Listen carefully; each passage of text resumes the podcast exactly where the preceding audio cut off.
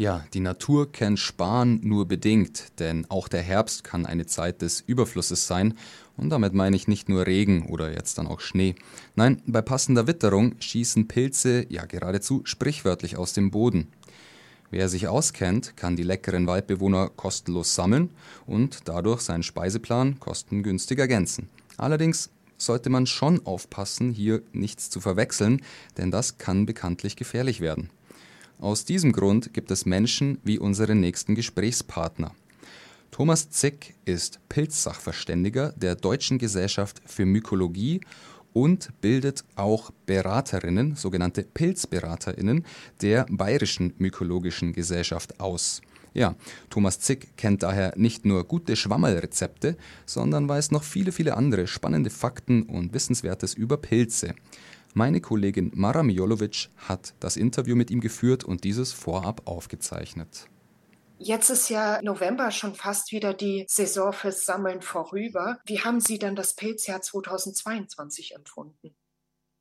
Es war ein spannendes Jahr, wie eigentlich die letzten Jahre mit diesen doch sehr warmen und trockenen Sommern immer spannender wird. Es gab eigentlich im Hochsommer sehr wenig Pilze, bedingt durch die Trockenheit.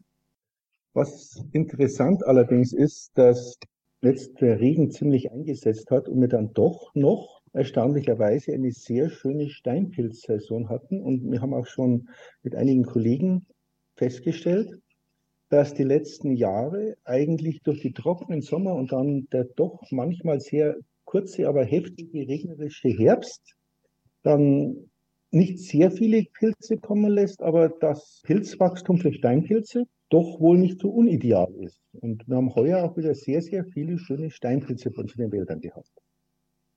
Haben Sie denn schon die Erfahrung gemacht, dass durch diese langen Trockenphasen im Sommer und den niederschlagsreichen Herbst schon andere Pilzarten auf dem Radar aufgetaucht sind? Ähm, Nein, wir haben natürlich Pilzarten, die kommen, die auch giftig sind. Der parfümierte Trichterling zum Beispiel kann leicht verwechselt werden mit einem Speisepilz. Der wurde ja schon in Genf gesehen. Bei uns hier nachweislich ein, zweimal, aber die Funde sind nicht genetisch bestätigt. Das Problem ist, dass dieser Pilz Nervenendenschmerzen verursacht, die bis zu einem Vierteljahr anhalten können und die auch nicht mit Opiaten stillbar sind, die Schmerzen. Also ein ziemlich unangenehmer Giftpilz, der durch die wärmeren Sommer und auch den Wechsel des Klimas hier dann doch einfach bei uns erscheinen. Der Herbst war ein sehr schönes Pilzjahr. Es gab viele schöne Pilzsorten. In letzter Zeit gab es eine, fast eine Schwemme von Fichtenreizkern. Klar, wir haben hier bei uns sehr, sehr viele Fichtenschonungen. Deshalb, das, der Pilz ist ein Mykorrhiza-Pilz der Fichte.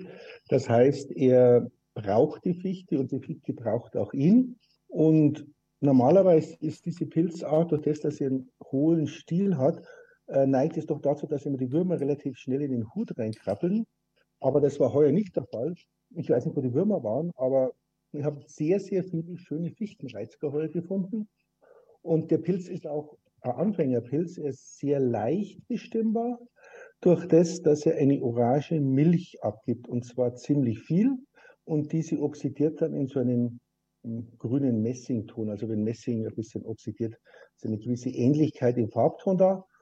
Und natürlich, wenn man schaut, was im Giftnotruf die Leute alles verwechseln, ist natürlich mein Standardspruch, man kann alles mit allem verwechseln und die Leute verwechseln auch alles mit allem. Aber das ist doch ein relativ einfacher Anfängerpilz. Er wird zwar der Deuterimus, der schlechteste genannt, weil der Lachsreizker und der Edelreizker besser sind, aber ich finde durchaus ein sehr, sehr leckerer Pilz, den man auch in der Pfanne anbraten kann, ein bisschen mit Speck, wer möchte, oder auch äh, nur mit Zwiebeln. Dann einfach die röstetes Brot drauf oder auch klassisch mit Sahnesoße geht alles für die Südtiroler Küche. Anstatt Speckknödel kann man natürlich dann auch wunderbar Pilzsemmelknödel machen mit so angebratenen äh, Fichtenreizkern. Und das ist dann wirklich eine leckere Sache. Weil Sie jetzt gerade vorhin gesagt haben, dass man jetzt unter anderem den Fichtenreizker da leicht verwechseln kann, auch mit, äh, mit anderen Pilzen. Welche Merkmale müssten dann bei einem Pilz ausgeprägt sein, dass man den guten Gewissens pflücken und äh, verspeisen kann. Ja, wenn es so einfach wäre. Es ist weder Geschmack noch Geruch äh, noch die einfachen her, althergekommenen Regeln in irgendeiner Weise verbindlich. Weder das Mitkochen eines Silberlöffels, dass das Gericht, wenn der Silberlöffel nicht oxidiert, dass man das Gericht essen kann, absolut falsch. Wenn der Pilz nicht bitter schmeckt, dass man essen kann, absolut falsch. Der Knollblätterpilz muss nach Aussage derer, die es überlebt haben, mild und lecker schmecken, also ein tödlicher Gift, der die wirklich die Organe angreift und die Leber kaskadiert zerstört. Also wenn man da nicht sofort ins Krankenhaus geht oder die nächsten Stunden, ist außer einer Lebertransplantation keine Heilung möglich. Also wirklich aufpassen, man muss die Pilze wirklich lernen, muss die Merkmale lernen. Es gibt keine einfachen Pilzregeln. Der Fichtenreizger, um auf den zurückzukommen, ist ein relativ einfacher Anfängerpilz, weil der eigentlich nur ein Merkmal braucht, um bestimmt zu werden. Man kann ihn zwar dann mit anderen Reizgern verwechseln, aber die werden alle essbar. Aber in Fichtenschonungen findet man eigentlich nur den. Und es, gibt reichlich, wenn man bricht, orange Milch ab, also reichlich orange Milch ab. Und damit ist er eigentlich als Anfängerpilz relativ leicht bestimmbar. Wie leben und äh, wachsen Pilze eigentlich?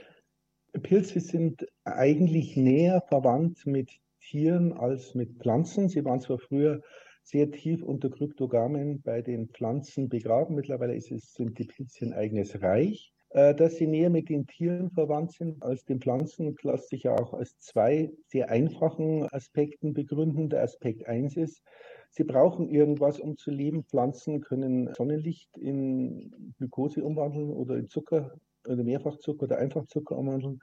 Das können natürlich Pilze nicht. Und Pilze haben in der Zellstruktur Chitin als Stützelement und das haben auch Insekten.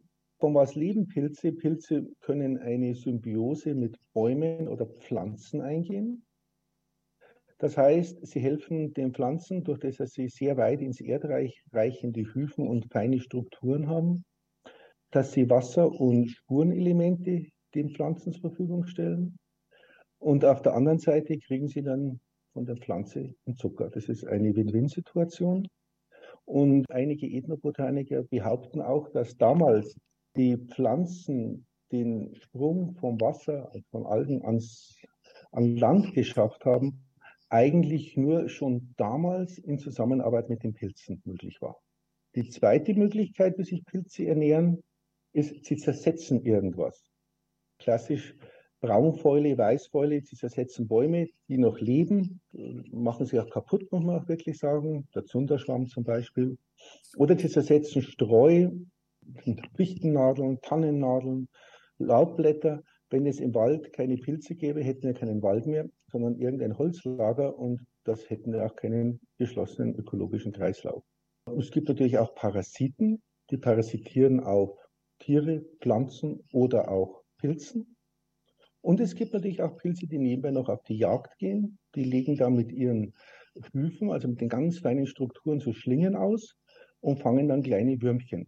Zum Beispiel der Schopftintling, der man so Haufen auf Wiesen sieht, ist ein Jäger.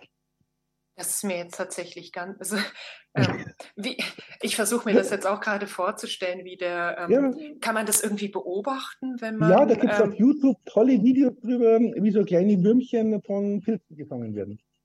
Das okay. heißt, die bleiben dann in den, in den Schlingen hängen.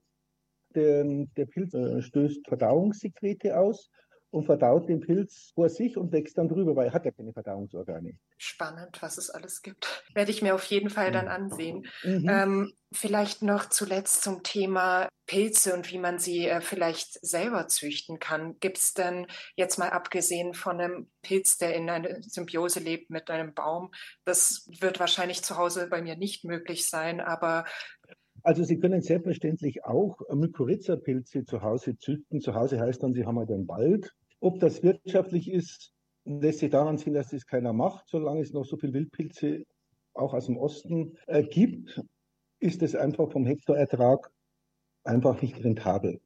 Ausnahme ist natürlich Trüffelplantagen, die auch vermehrt auch mittlerweile in Deutschland angelegt werden. Trüffel sind auch Mykorrhiza-Pilze. Äh, da ist der Hektarertrag sicher so, dass es sich rentiert. Die andere Möglichkeit, dass man für Streuzersetzer. Also für Streuzersetzer kann man ohne weiteres es im Keller machen. Wir haben es auch schon zu Hause gemacht, in einem ganz normalen, trockenen Keller eines Mehrfamilienhauses. Äh, man muss ja das gießen und äh, mit Champions haben wir durchaus gute Erfolge. Bisschen schwieriger wird es, wenn man das von Null macht, weil am Anfang muss man sehr steril arbeiten, weil Schimmel, was ja auch Pilze sind und, und, und Hefen, wachsen natürlich schneller als komplexere Pilzstrukturen. Und wenn man ein ideales Umfeld für Pilze, für Zersetzer schafft, hat man gleich einen Schimmel drin. Das heißt, man muss da mit der sterilen Umgebung arbeiten. Aber wenn man die ersten Schritte weglässt und bereits die Pilzbrut kauft, die gezüchtete Pilzbrut, hat man durchaus mit den Zersetzern sehr, sehr gute Erfolge. Man kann auch Baumstämme beimpfen und in den Garten legen, eine schattige, äh, nicht zu windige Ecke.